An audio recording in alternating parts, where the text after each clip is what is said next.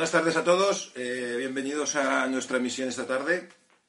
Hoy tenemos a una persona muy, muy, muy entrañable, muy especial.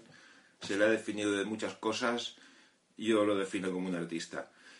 Y no nos queda otra que invitar al señor eh, Juan Aguilera, que ya lo tenemos aquí. Lo estamos esperando. Se está conectando. Y ya tenemos aquí a Juan. ¿Qué pasa, tío? ¿Qué tal? ¿Cómo estás? Gonzalo. ¿Cómo estás? Muy bien. ¿Y tú? Eh, aquí Sí. aguantando, aguantando bien en casa, tranquilito. ¿Eh? ¿Qué has hecho estos días? ¿Has salido de casa o no? Poquito a comprar, eh, prácticamente poca cosa. Eh, Poca cosa, ¿no? he, re- he retomado la música que lo tenía abandonado y tal. ¿Sí? Sí. En el club de Premia hay un grupo de socios, eh, Alberto Gallego también, que está muy ahí intentando animar a la gente, pues un reto de no sé qué, de música, tal y cual, y a partir de ahí empezamos a hacer cosillas y la verdad es que muy bien, muy bien. tú tocas guitarra, ¿no? Si no me equivoco. Sí, bueno, a ver, toco guitarra, no, la hago sonar, eh, la batería también la hago sonar, eh, a veces el bajo también lo hago sonar como puedo. eh, lo de cantar es, es jodido porque cuando me escucho la voz digo, hostia, por aquí no, no, no, no, no se puede hacer nada, ¿no? Pero bueno, Se te da mejor la raqueta, ¿no, Juan? sí, Sí. Sí, sí, sí, sí, pero tengo un vecino que, que a veces hacemos cosas juntos, le gusta mucho el blues y tal, que un día le dije, hostia, Toño, yo, eh, yo creo que acerté, ¿no? Porque estaba entre la música, el tenis y tal, y, y el tío me decía, la cagaste, tío, te tenías que haber dedicado a la música. Entonces, claro, pero bueno, es un buen amigo, ¿eh? Siempre Qué buen rollo. te tira para arriba y... Juan, eh, tenemos muchos mensajes, bueno, he tenido estos días muchos mensajes saludándote de, de mucha gente que tenía muchas ganas de verte, gente del Barcino, Andrés Gómez me envió un mensaje saludándote, eh, en fin, es una persona Andrés. muy, muy, muy querida, muy querida. Y Hostia, pues de Andrés, de Andrés, eh, me gustaría decirte algo, porque yo de pequeñito sí, iba al Godó y de repente un día vi un partido, Andrés Gómez, que era joven, Mm, y al pelo rizado, con una rosiñol medio granate, plana y tal ahí, mm. eh, contra Guillermo Vilas en la pista central. No sé si era segunda ronda o... Mm. Y un partido duro que perdió Andrés, pero, hostia, la derecha aquella y tal, y me encantó. Andrés es, un- es grande, tiene talento el tío, y aparte tiene, tiene un carrerón de tenis, ¿eh? Lo ves y tiene un No, no, no.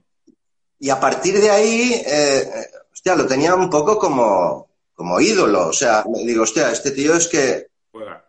Y a través de Diego Pérez y tal, y coño, yo lo conozco, no sé qué. Bueno, y al final, eh, coño, ha ha venido a casa a cenar, hemos estado juntos, hostia, muy buen rollo, mm, Sí.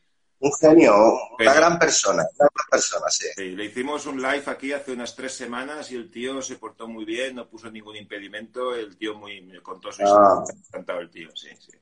Es un genio, es un genio, muy buena gente. Sí. Juan, para que te conozca la gente un poco, ¿tú cómo, cómo coges una raqueta de tenis? ¿Cómo, ¿Cómo empiezas en esto? ¿Cómo coges la raqueta? A ver, em, yo vivía eh, en el tenis La Salud, ¿Sí? en una torre.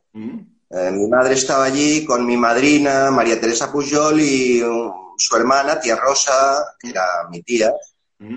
em, que fueron, al final fueron tres madres, o sea, aparte de la que me parió. la- Y entonces, bueno, por historias familiares, mi madre también estuvo unos meses en el hospital porque tuvo una hepatitis, una transfusión de sangre de estas de aquella época que no se controlaban. Entonces yo me, me tuve que quedar allí. ¿Mm? Yo ten- tengo tres hermanos, eh, mi padre, pero eran más mayores, entonces allí de alguna manera. Entonces, claro, el club, la casa estaba dentro del club de tenis La Salud. Ostras. Vale. O sea, yo salía de casa y lo primero que veía eran pistas de tenis. Y de pequeñito ya, pues en el Salud en aquella época, creo que era de donde salían o sea, Orantes, Sí. eh, bueno, muchos no lo conocen, pero José Le Moreno, ¿Eh? Eh, Sí. Juan Herrera, que estaba en Murcia, que también, o sea, muchos jugadores, Fernando Luna, que también salió de allí. Entonces, yo siempre detrás de la alambrada mirando cómo pegaban, eh, el revés cortado sobre todo, pero era madera, todo era... era... Claro, claro, claro. Y yo, yo creo que con el tiempo he descubierto ahora, que trabajo con niños, que creo que yo de pequeño debía ser hiperactivo. Vale, vale. Ahora, lo, ahora lo pillas, ¿no? Sí, porque en aquella época no, mm, o sea, no se hablaba de esto. Lo que sí el pediatra mío eh, siempre le decía a mi madre, este niño que no tome Coca-Cola porque ya es muy nervioso de por sí y tal. Y, a mí, la verdad es que de pequeño nunca me dejaron tomar Coca-Cola, pero bueno, tampoco, y ahora tampoco la tomo, o sea, no, no, no, no pasa nada, ¿no? Mm. Y, pero siempre estaba subido a los árboles, hostia, el salud para mí fue... Tu casa. De pequeñito, tal. Entonces mi madrina ya con tres, cuatro años ya me metió en una pista. Vale. Y mi madrina fue, digamos, mi primera entrenadora. Lo que pasa es que enseguida, a los cinco o seis años, mm. Pedro Mora en la escuela de tenis La Salud, Pedro Mora, ah. entrenador del de todos los que han salido del salud, digamos. Em, pues ahí fue donde empecé todo, todo el... Pero bueno, pero eh, la, mejor escuela es estar todo el día en un club viendo tenis y en esa época estaría ahí eh, Orantes, eh, Fernando, había un montón de gente, grandes tenistas, ¿no? Todo el día viendo, viendo. Estamos hablando del año 70, 72, ¿no? Tú eres del 62, sí, no creo, ¿no? De, todo madera todo madera, eh, jugando con adultos, jugando todo el día del club, jugando a tenis. Sí, sí, sí, el social del club, eh, el rollo de los equipos también. Los equipos era, había mucha piña, era algo muy amateur, ¿no? Muy, muy, pero los padres también muy, y, bastante respeto en el sentido de los padres acompañaban, se quedaban allí detrás de la alambrada y tal, y, no sé, era todo como mucho más, de aquella época, ¿no? Época. Y, eh, em, cuando tú tenías 12, los alevines infantiles, hacías campeonatos ya, empezabas a jugar el campeonato de España, o cómo fue un poquito tu evolución ahí? A ver, em, allí alevines no existían, en aquella época no habían alevines, eran infantiles, o sea, tú tenías 9, 10 años, eras infantil, no eras alevín. Directo, ¿no? Directo. Entonces, eh, eh, en el Salud se jugaba el, el Ola Olaso en verano, que era como, era como el segundo campeonato de España mm, después del Manuel Alonso de infantiles, pero en el Salud se hacía infantiles, cadetes y junior. Y el junior era internacional. O sea, yo allí había visto a, a, Bjorn Borg, a Mel Purcell, Chip Hooper, pero de juniors. Ostras. Eh, Beckstram, o sea, varios suecos que venían con 14, 15, 16 años a jugar el junior. Claro. Y, bueno, y, no sé. Y entonces, lo que tú me preguntabas, em, yo con 11 años hmm. em, jugué el Manuel Alonso. Hmm. Y me clasifiqué para la fase final llegando a cuartos en la regional, o sea, ya estaba entre los ocho, después había la repesca de los cuatro y tal y perdí con Álvaro Margets en el San Gervasio. Y, él ganó en Avilés, ganó eh, el Manuel Alonso, ¿no? Mm. Y yo tenía 11 años, o sea, a mí me quedaban todavía tres, pero nunca, nunca gané el Manuel Alonso. Por suerte, porque decían que los que ganaban, en aquella época, los que ganaban el, Manuel Alonso nunca eh, habían sido buenos después. Es lo que se decía, ¿eh? No, no, no, no. Pero no, no perdiste a propósito, ¿no? porque no, no, no, no, no, no, no, Y bueno, esa es un poco la infancia, digamos, del tenis.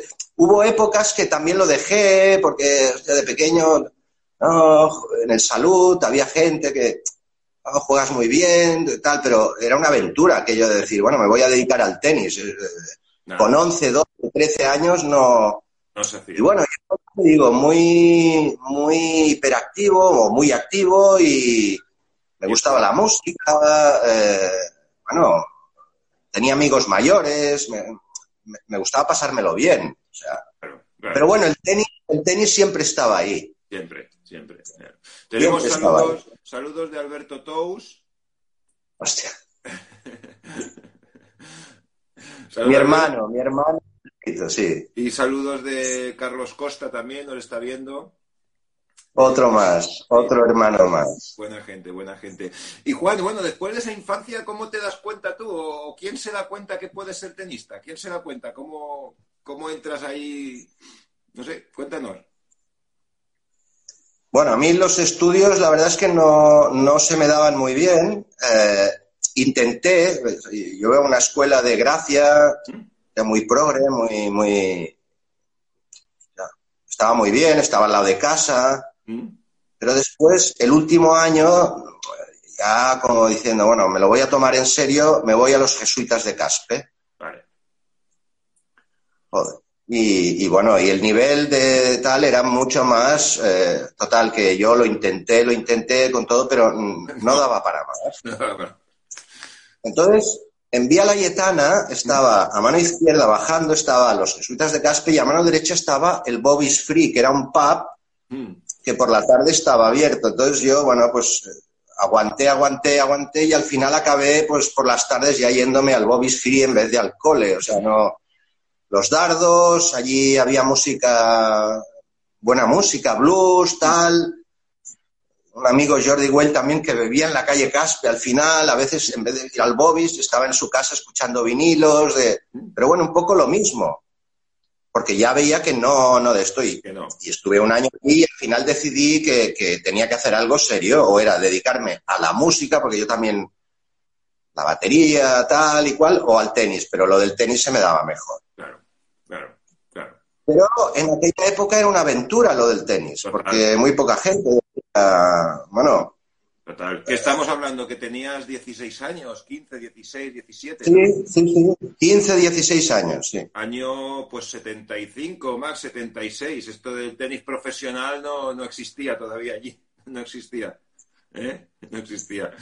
Y, y, cómo, eh, ¿Y qué jugaste allí? ¿Qué habían satélites? ¿Qué habían futuros? ¿Cómo, ¿Cómo entras en la vía eh, me dedico a tenis? ¿Qué competición había en aquellos años? ¿Cómo se entraba? A ver, de jovencito lo que recuerdo es que habían torneos en, en Masnou, de verano, eh, que a veces de, de dinero y tal. Intentabas conseguir resultados de segunda, porque eras tercera, diez puntos, segundas, después primeras y tal.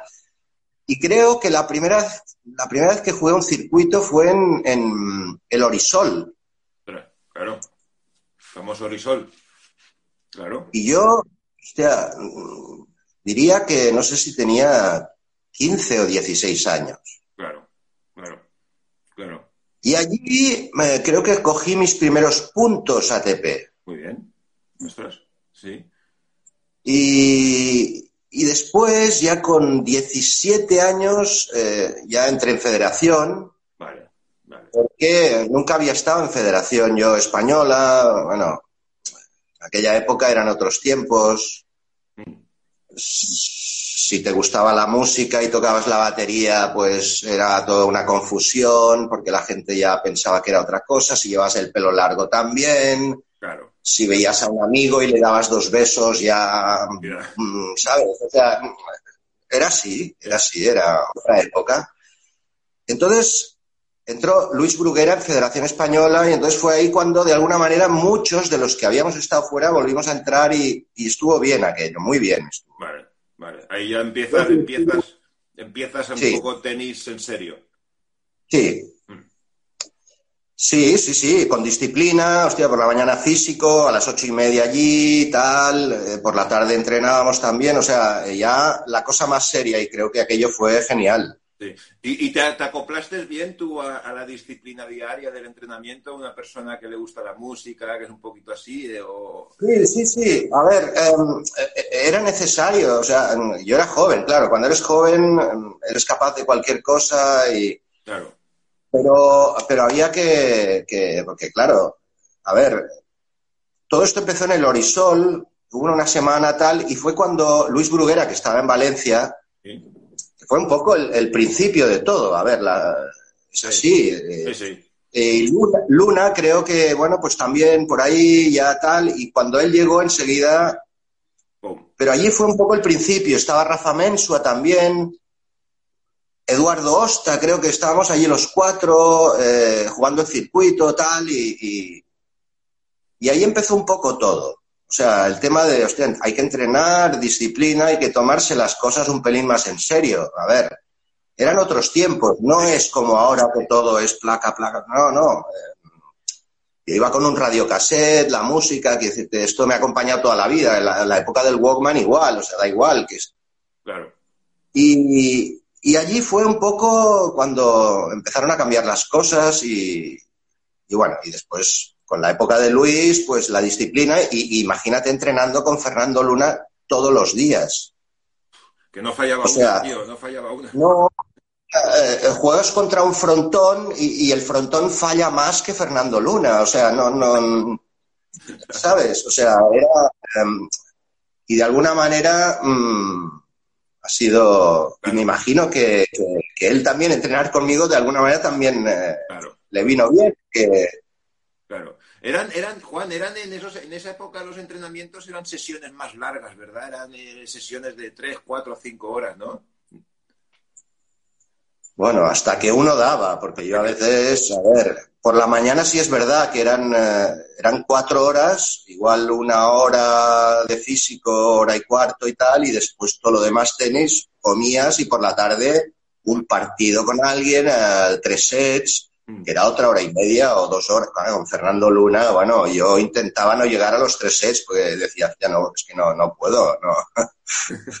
Fernando, crack, es un crack, es un, crack. ¿Cuántas, veces? Ha tenido, ha tenido mucha paciencia conmigo, porque yo había días que, le aguantaba, pero había días que no podía más, tío. Claro, claro, no, pero el tío tiene, tiene, eh, Juan es muy paciente, perdón, Fernando es muy paciente eh, con los jóvenes. Sí, sí, sí. Muy paciente. ¿Cuántas veces has podido jugar con Fernando? ¿Dos mil? No lo sé, no, lo he contado, ni quiero pararme a pensarlo, pero, pero bueno, aparte de Fernando, hostia, también ha habido épocas, con Alberto Tous, hemos pasado eh, un mollón de días entrenando, con Jordi Arrese, bueno, no te quiero ni contar. Hostia, con Jordi Arrese no era decir vamos a entrenar, no, vamos a liftar, porque, hostia, eh, em, y con Bardou, con Jordi Bardou, tres cuartos de lo mismo. Claro, claro. Jordi le hicimos un live también, nos explicó un poquito cómo fueron en los años 80, eh, estuvo muy bien, estuvo muy bien. Y, todo eso te lleva a un año 84, ¿no? El año 84 ese que ganas un par de torneos, ganas Hamburgo, que es un torneo fetiche para ti, ¿no? Estás ya, ¡pum! Ya estamos ahí, ¿no? Bueno, ya estamos ahí, era decir, bueno, ostras, eh, ha sido una bomba esto, pero después era mantener todo eso, que, yo, siempre he dicho que es, quizá más difícil mantener que no de repente tener un par de semanas o tres semanas buenas y, pegar el pelotazo, ¿no? Hmm. Pero no, no, pero estuvo genial. Y, además recuerdo aquella época también, hostia, mucho cariño. Fernando Luna, ya estábamos con él, con Luis también, que, yo creo que también eh, importante, muy importante en ese momento, pero eh, quiero recordar a, Manuel Orantes y a, José Higueras, a Pepe, porque eh, estaba la Copa de las Naciones, yo era joven, estaban ellos tres. Hmm. Eh, yo era un poco el que venía detrás. bueno, sí, Sergio Casal también estaba por ahí, pero creo que más de dobles en esa época creo que, bueno, yo estaba más o menos ahí. Entonces, al ganar Hamburgo dos semanas antes de la Copa de Naciones, mm. en el 84, la organización de la Copa de las Naciones decía, hostia, este tío hay que tiene que jugar un individual y un doble aquí. Claro, claro.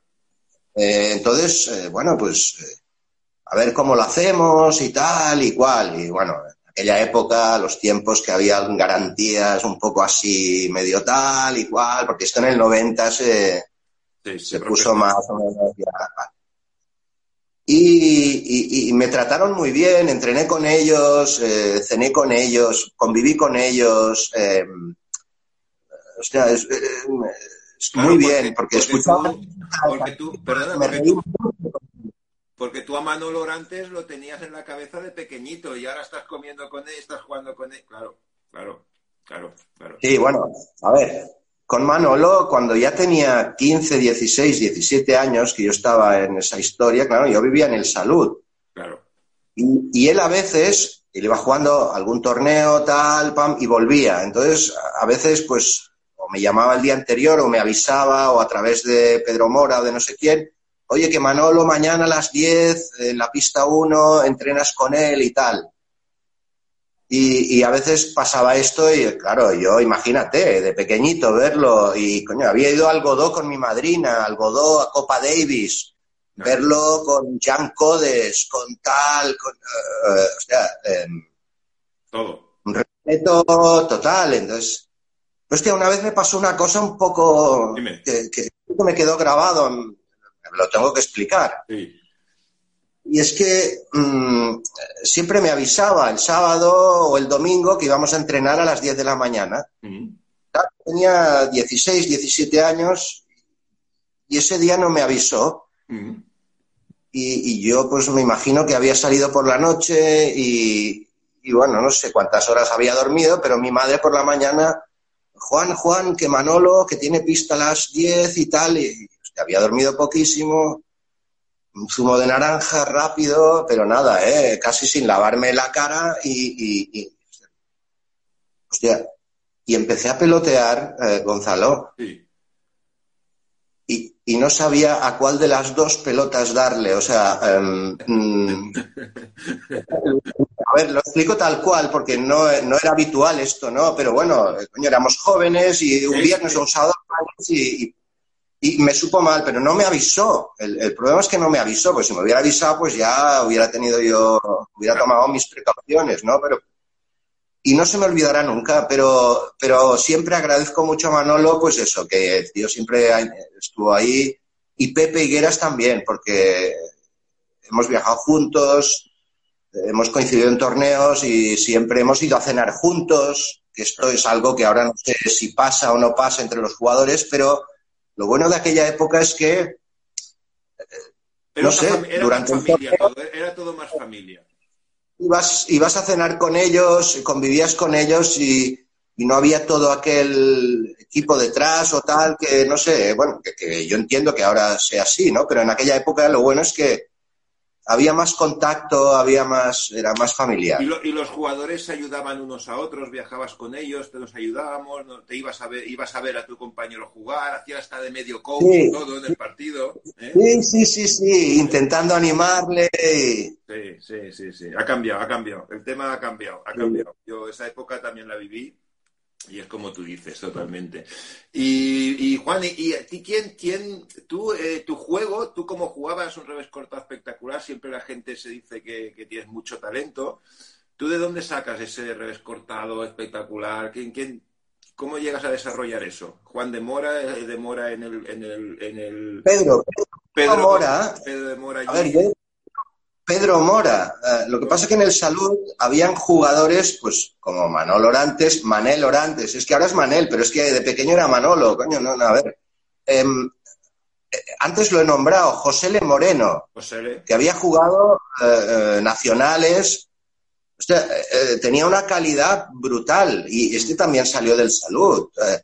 había muchos reveses cortados muy buenos en el Salud, ¿no? Y, y claro, te adaptas. Eh, te adaptas. Eh, lo mamas y, y, y, y, quieres hacer igual y tal.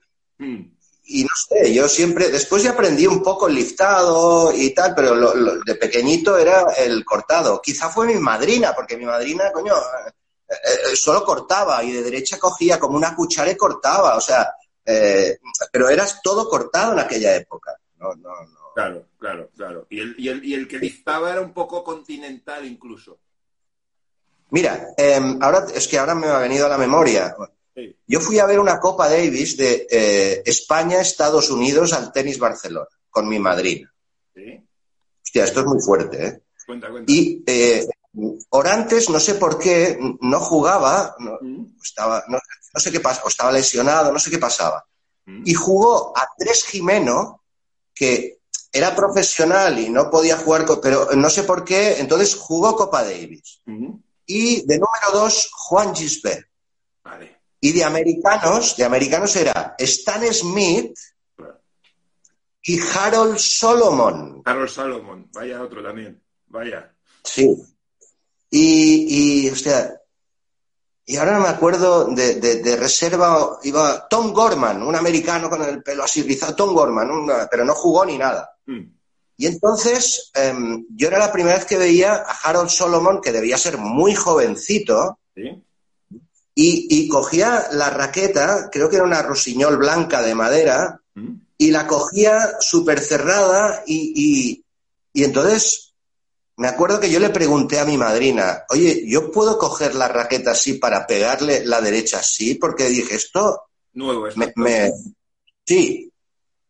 Y me dijo, sí, sí, sí te va... A mi madrina y más, pero yo era un crío. Bueno, pues al cabo de los años, eh, Harold Solomon era uno de los mejores restadores. Decían que era uno de los mejores restadores. Pues yo llegué a jugar con él en Roland Garros, no sé si en segunda ronda, le gané en cuatro sets y su entrenador era Bob Brett, el mismo entrenador de Boris Becker en Hamburgo en el 90. Sea, pues te tiene cariño, Bob Brett te tiene cariño. no, no, es que es eh, buenísimo, porque además em, decían, era muy buen restador y creo que yo batí el récord en, en cuatro sets, o sea, mi récord, no sé si fueron 12 o 13 aces sin que tocara y 23 o 25 puntos de saque directos. Ostras. Eh, mm, Difícil, en aquella época no era fácil hacer eso en Roland Garros. No, era fácil, ¿eh? Pero imagínate de pequeño verlo en una Copa Davis como un niñito allí y después que igual con Andrés Gómez me pasó lo mismo, ¿no? Coño, después jugué con él y creo que le he ganado mm, varias veces. Mm, claro. Eh, pero, pero bueno, y, lo tengo ahí no como primero como jugador, pero después de conocerlo como persona. Eh, ¿Y, cómo, y, me ha pasado con me ha pasado con muchos. ¿Y mentalmente, mentalmente ¿qué, rollo llevas en la cabeza de ver de niño a ese jugador y en el futuro enfrentarme con él y, y ganarle? ¿Cómo, ¿Cómo va la cabeza? ¿Y mentalmente pasa algo ahí o tienes etiquetas uy, cuidado con este, el respeto, ¿cómo manejas todo eso? ¿O cómo se manejaba en ese momento? El respeto siempre, siempre el respeto, y además eh, siendo, es como Guillermo Vilas, o sea, eh, empecé y, entrenaba mucho con él porque Luis hablaba con él y, me vino muy bien entrenar con él porque la primera vez que jugué con él pues ya, ya le gané, que fue en el 84 y tal. Entonces, siempre había mucho respeto. Lo que pasa que cuando jugabas con un tío así, que mm, a mí me daba buen rollo porque no, mm, no tenía nada que perder. Incluso, ya, coño, voy a pasármelo bien, voy a, voy a intentar mmm, hacerlas pasar un poco putas, ¿no? Eh, y a ver, a ver qué pasa. Y, bueno, y, me costaba quizá menos a veces jugar con gente así que no con, con los otros. Con jugadores que del mismo nivel o que quizá me veía con la obligación de ganar o porque tenía ranking y, quizá lo pasaba peor, ¿no? Pero bueno, esto, esto yo qué sé, la cabeza, es, es cada uno, esto lo vive cada uno. Cada uno. Todos somos diferentes. Eh, Jordi Arres es de una manera, Carlitos Costa es de otra, o sea. Eh, claro. Tú, te, tú, tú cuando jugabas bien es porque estabas contento, tú, tú, tú estabas bien como persona, ¿no? Entonces cuando tú jugabas mejor. Sí, y sobre todo si físicamente, o sea, si, llevaba un orden en la vida y una... Eh, físicamente estaba bien, entonces si físicamente estaba bien, pues bueno, que me ganen. Yo masaje para aquí, masaje para allá, e intentar... No, sí, en aquella época decían, no, hostia, va, pégame un masaje, ¿no? Que era una aquí, una allí, aquí, una allí. ¿Qué es masaje, Juan? ¿Qué es masaje? Masaje es una para allá, una para allá. Sí. Bueno, eh, es lo que me hacía Fernando Luna al principio a mí, cuando empezábamos a entrenar, que yo decía, hostia, ya basta, ya no puedo más, ¿no? Es, es... Pero eh, es lo mejor que hay, o sea, eh, los entrenos con gente así Eh, claro, a veces entrenabas en según qué sitios, en, ibas a torneos y según quién te decía, hostia, ¿quieres entrenar conmigo? Hostia, y decías, bueno, este tío empieza a pegar palos y, estás una hora y no, no pasas dos bolas seguidas, no, no me interesa.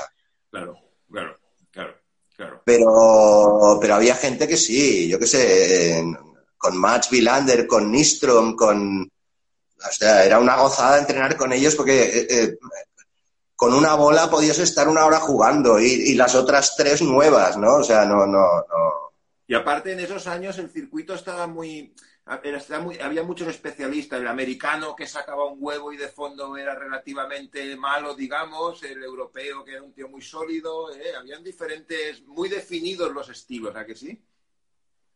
Sí, el tenis, hostia, ha, cambiado mucho. Eh, el otro día Jordi Arre se lo explicaba, ¿no?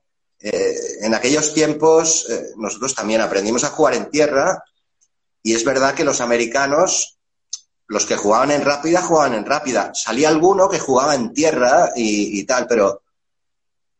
Y claro, los americanos cuando venían a la tierra mm, no podían pasar más, más, de tres bolas porque se volvían locos. Y nosotros allí, que queríamos pasar bolas, aquellos tíos se nos venían a la red eh, con un saque y tal, y no, daba tiempo a, pensar nada, ¿sabes? Había masaje, no había masaje ahí. No, no, no, era, era diferente, era, eran otros tiempos. Creo que todo ha cambiado. Eh. ¿Y, tú jugaste bien en rápida? ¿Tuviste resultados en rápida? ¿Llegaste a jugar bien en, en rápida? ¿Te acoplaste bien en la rápida? O sea, yo creo que bastante al final. Vale.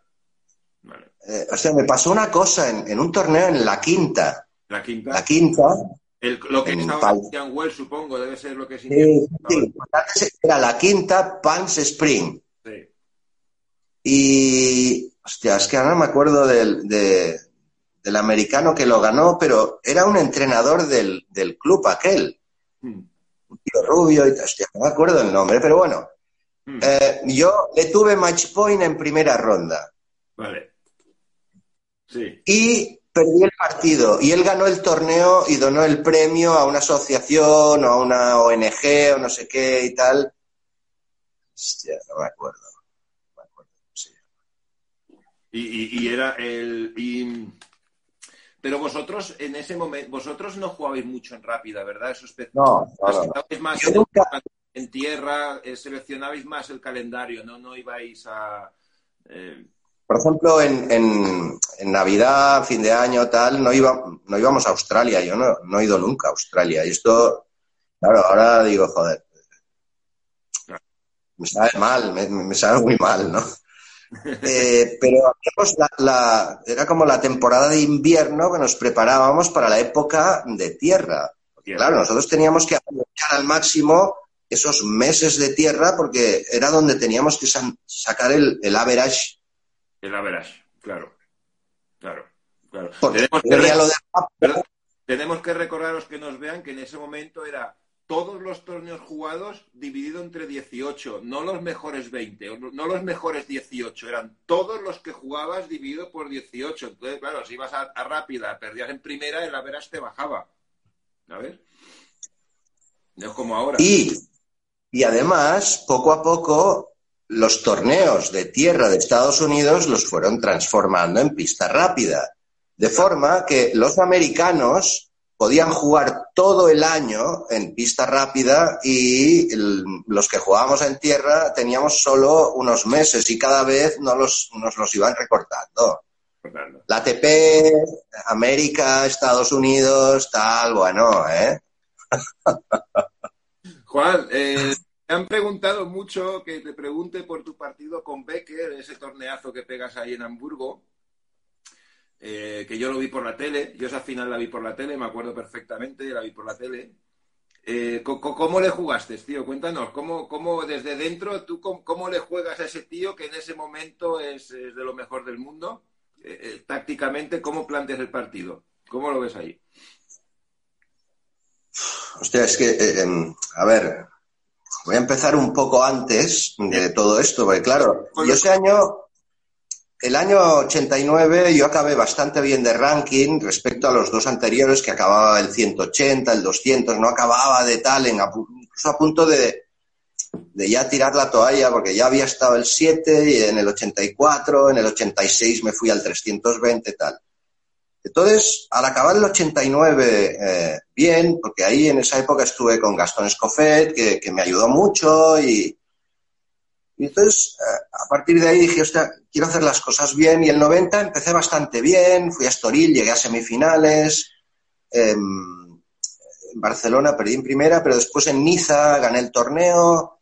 En Monte Carlo, ahí también gané dos vueltas, ganando a Sergi en segunda y, y después en, no, en tercera gané a Edberg, que también, o sea, en esa época daban bonos por eh, a quién ganabas, por, por, el ranking, ¿te acuerdas, no? Sí, sí, sí, sí. sí. Y, y, entonces ahí estuvo muy bien y después venía a Madrid, pero yo estaba como un poco, no cansado, pero ya había ganado Niza, tres partidos allí, llegué a Madrid y perdí en primera.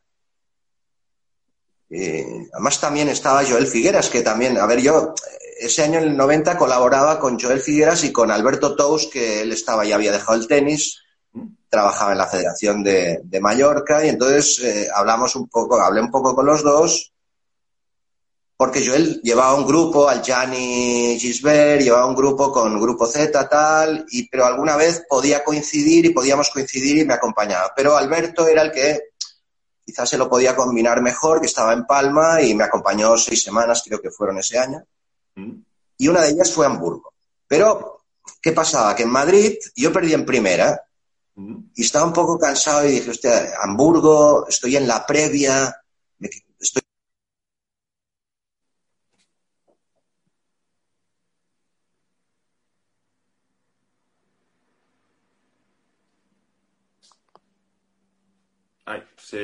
se, ha quedado sin imagen. Juan, ¿se le ha congelado la imagen?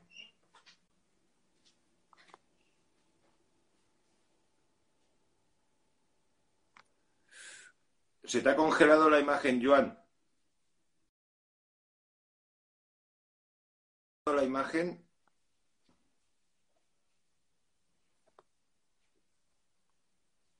Voy a añadirlo otra vez. Juan, se te, se, te, se te congeló la imagen. Te voy a añadir otra vez porque te has desconectado.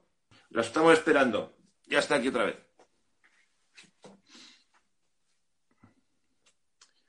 Lo tengo.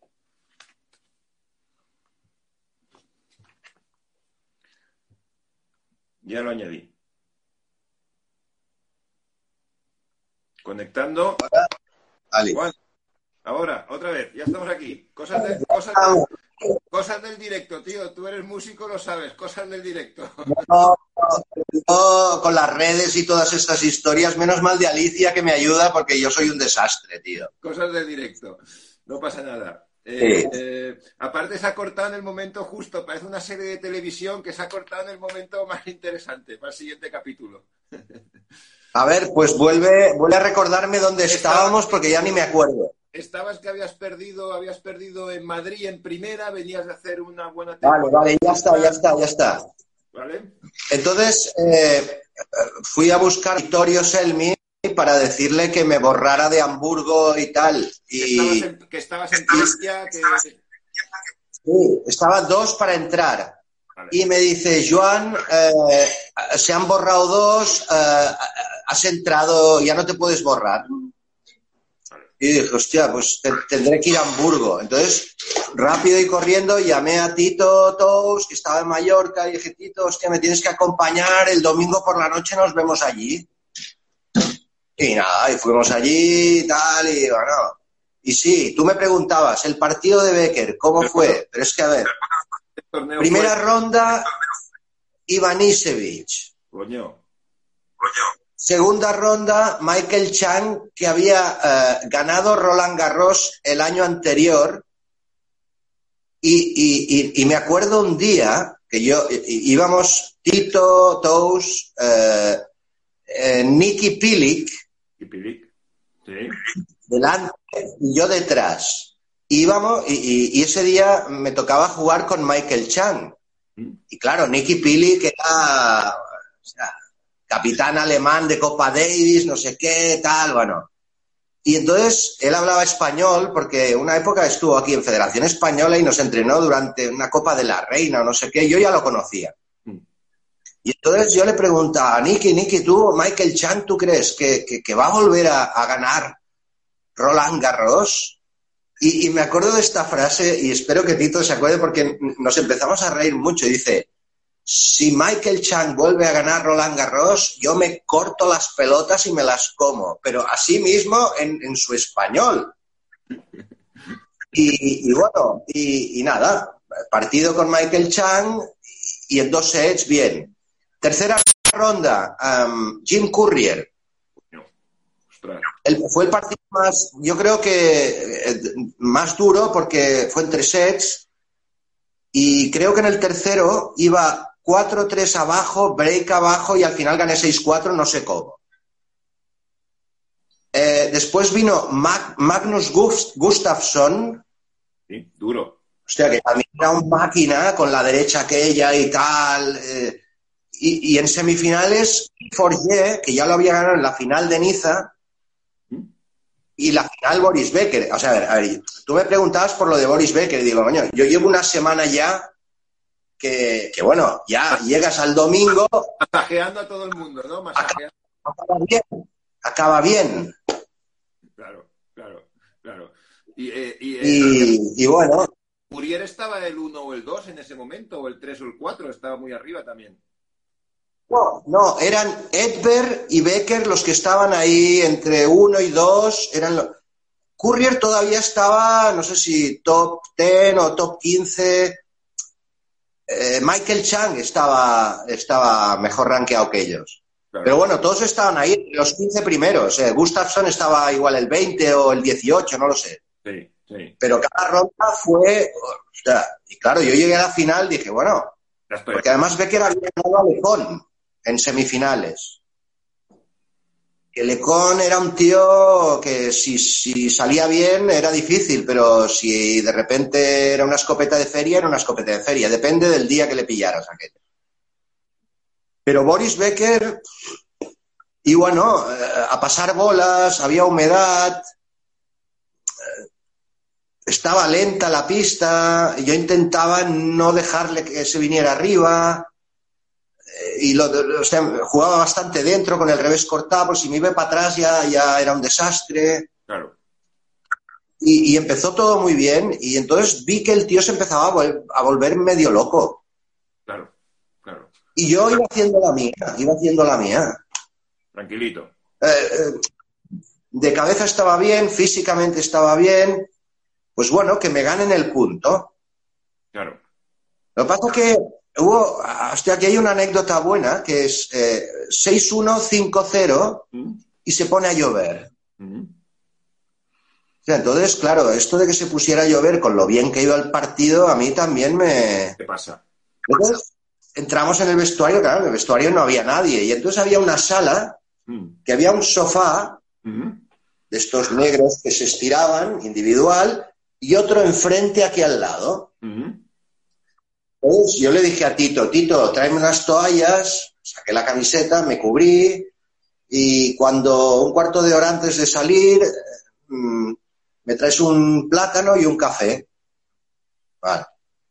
Y Boris estaba enfrente con un periódico. Entonces yo me puse con unas toallas allí y creo que me quedé dormido. Bueno. Una cabezadita. Y entonces eh, Boris Tito estaba en la puerta controlando, ¿no? Que Y Boris iba haciendo así con el periódico y miraba, y entonces miraba a Tito y le decía, ya, está durmiendo. Y Tito le decía, no, no. Y nada, y, al cuarto de, bueno, al cabo de 45 minutos dicen, oye, que dentro de 10 minutos salimos y tal. Banana, café y a la pista. Y entonces ahí ya me costó más el tercero, hostia, ya estuvo un poco más tenso y tal, porque el tío supongo le dio tiempo a pensar, ¿no? Esto de que llueva a veces el parón, claro. a veces va bien para uno y no va tan bien para el otro, ¿no? Claro, claro, claro. Y, y aguantaste bien el tiebreak, ¿no? ¿Cómo, cómo ¿Estabas nervioso el tiebreak del tercero o no? ¿Estabas ahí nerviosillo o no?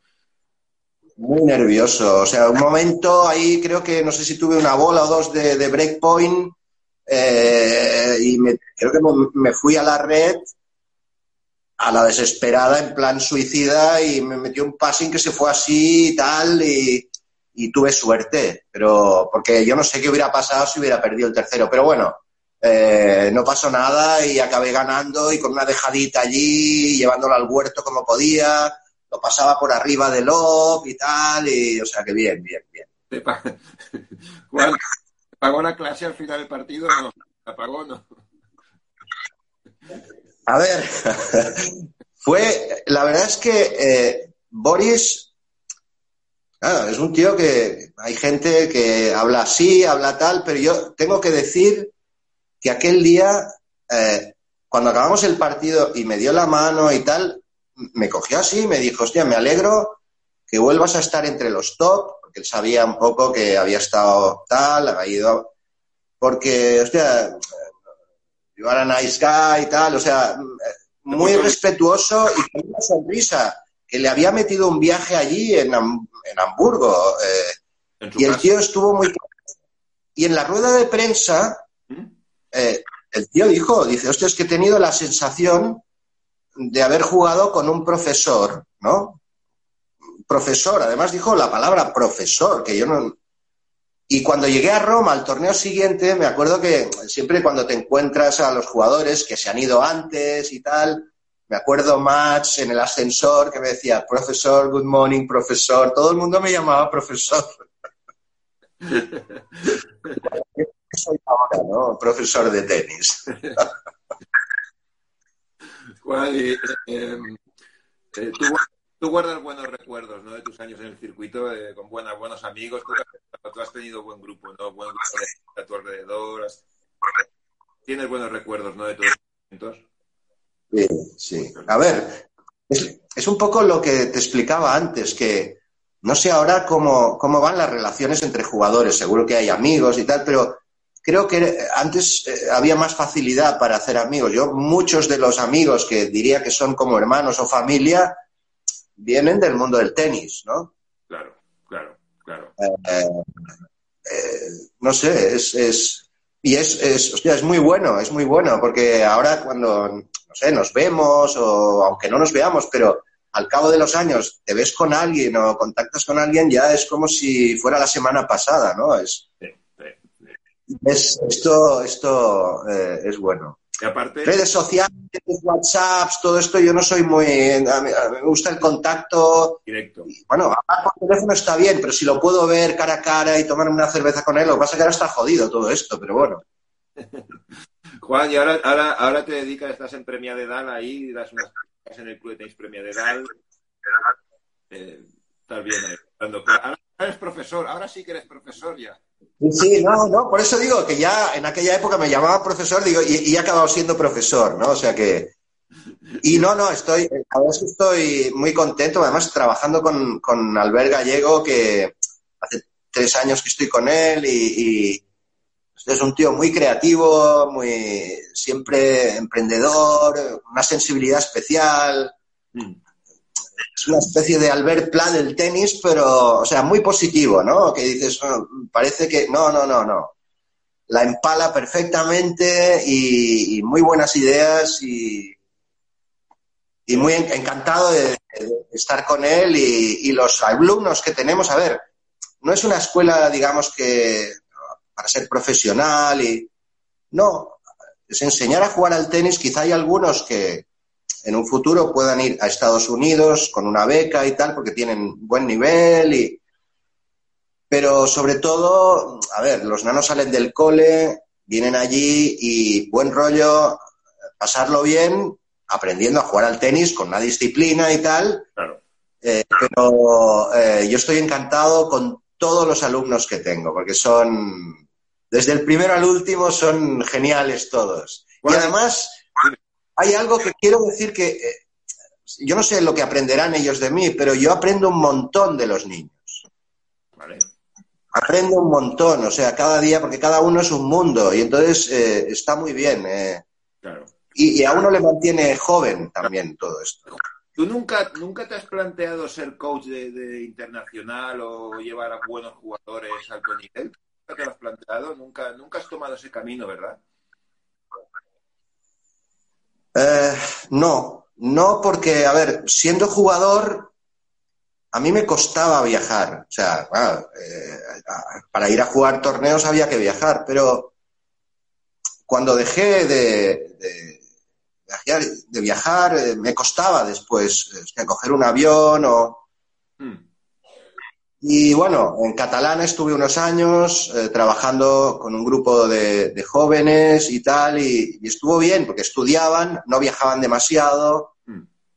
Pero claro, llegó un momento que esto. Em, a ver, eh, tienes familia, tienes. Eh, mm, y a mí ya me costaba el jugador, imagínate ya después de serlo, pues, o sea, son muchas horas. Claro perdidas en hoteles, en aeropuertos, eh, sí, trabajando y tal, pero si, si ves que no, no va contigo, pues es mejor no... No ir, no ir. No, no, no, puedes ayudar a nadie si tienes un, problema así, Claro. ¿Y tú juegas un poquito tenis para ti? ¿Tú juegas para ti? ¿Sigues jugando para ti algo? Bueno, a ver, con, con los alumnos hay algunos que, que la tocan muy bien y de repente hay algún día que uno no viene y solo hay uno y tal, y pues venga, vamos a hacer un set. Pero claro, yo con el tema de las caderas, una operada, la otra no. Eh, me encanta el Es que claro, no puedo decir que no me guste el tenis. Claro que me encanta el tenis, pero, pero ya tiene uno una edad y, y de aquí a veces no te das cuenta. Entonces, si no te das cuenta, estás tres días fastidiado de, con dolores por todos lados, ¿no? ¿Ves tenis por la tele? ¿Ves tenis de ahora por la tele? ¿Te gusta verlo? De vez en cuando sí. Sí, sí, de vez en cuando. Hay partidos. Sí, claro. A ver, estuve, estuve en la Copa Davis de, Madrid. Eh, además, mi hija vive allí y, bueno, era una buena oportunidad porque además eh, Nacho, su, su, marido, le encanta el tenis y juega, juega bastante bien también. Mm y mis consuelos también les gusta. Entonces ahí, pues, eh, no sé, fue una buena oportunidad para poder estar allí y me encontré con mucha gente. Me encontré con Mar López, me encontré con mucha gente entrañable. ¿Ves, ¿Es algún profesor hoy en día jugando o no? ¿Veo? Si ves, si ves algún jugador de hoy que es un profesor. Ahora el tenis es complicado esto. ¿eh? hostia, es que ha cambiado mucho, Gonzalo. Em, ahora la gente le pega muy fuerte y, claro, eh, ves a Roger Federer y, es una gozada. Eh, ves a Rafa, que es, potencia y tal, pero es una gozada porque hace cosas que, que dices, bueno, cuidado porque, oh, que no sé qué, solo potencia. No, no para mí tiene un talento diferente al de Federer, pero tiene mucho talento. Total. Comparto. Y bueno, Djokovic, hostia, que también es, eh, no sé. Pero claro, el tenis ha cambiado mucho. Nosotros antes acariciábamos la bola. O sea, ahora, ahora, antes hablábamos de un masaje. Ahora es. Hostia, te pega, no, no, es cuatro taladradas, cuatro hostias que te pegan para un lado y para otro y ya, ya está. O sea, lo de acariciar o el masaje, bueno, a ver, a veces veo puntos que duran no sé cuánto y todos son palos, que eso, o sea, yo, yo me quito el sombrero porque es que no, no, no lo entiendo, ¿no? No lo entiendo. Y a veces yo tengo las caderas como las tengo, ya sé que ahora hay, hay mecanismos de prevención y tal y cual, pero bueno, a ver, no sé, no sé cómo, cómo van a acabar, pero, pero es terrible, es terrible. Tengo una pregunta por ahí de, un, de, nos las pusieron en el chat que quiero decírtela es eh, ¿quién es el jugador más duro que a quién te costaba más ganar?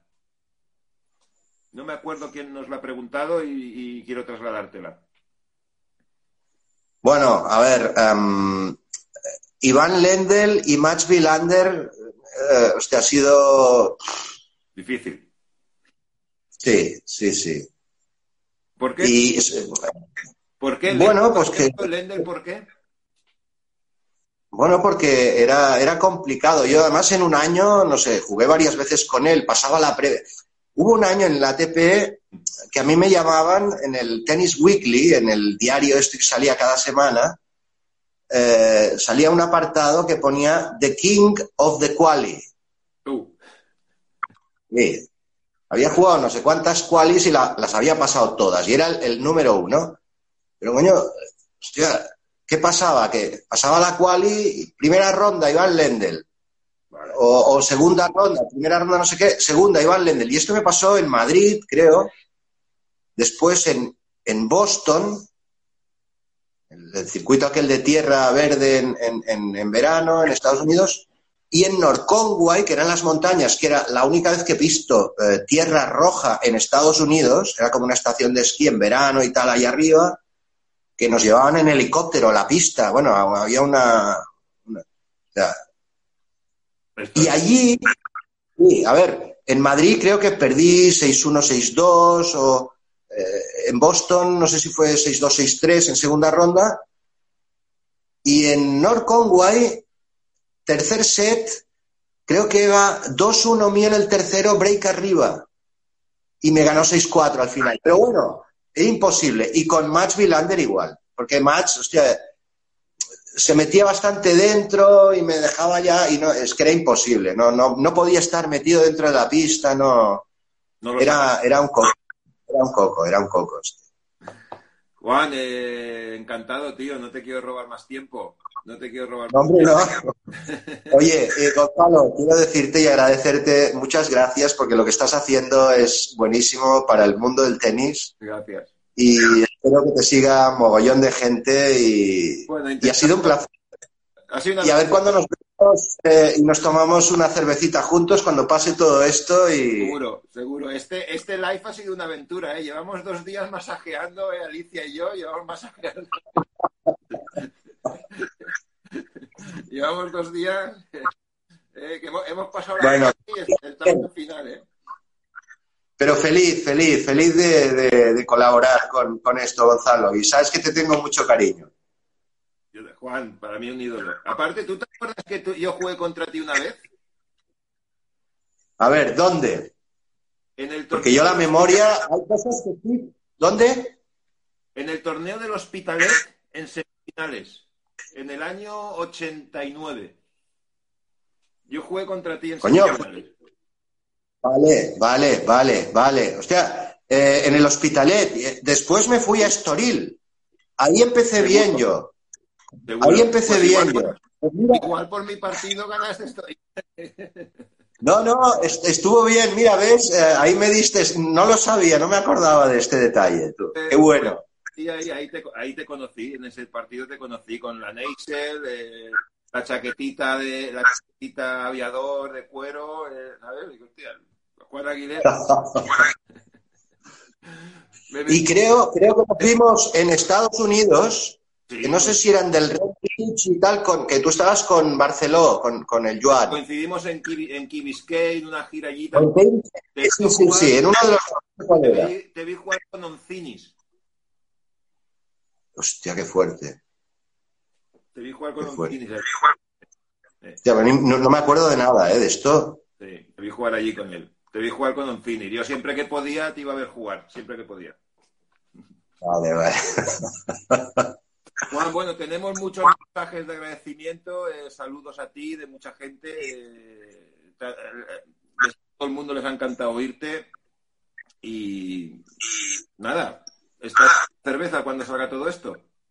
Cuando Sí, hombre, sí. ¿Vale? Espero que sea, espero que sea pronto y, y, hostia, que esto, todo esto, esta pesadilla pase porque Que pase. es un desastre. un desastre. Un desastre.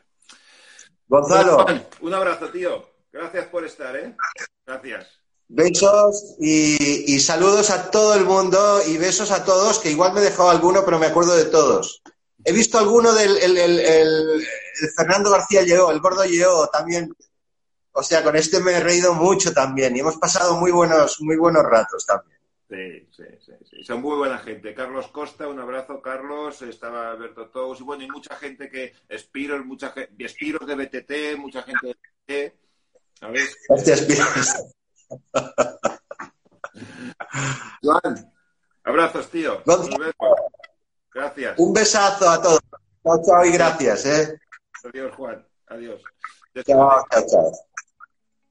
bueno, pues eh, hemos estado con Juan, eh, un artista. No podemos definirlo de otra forma. Un artista es una persona entrañable eh, y, me encanta En fin, muchas gracias.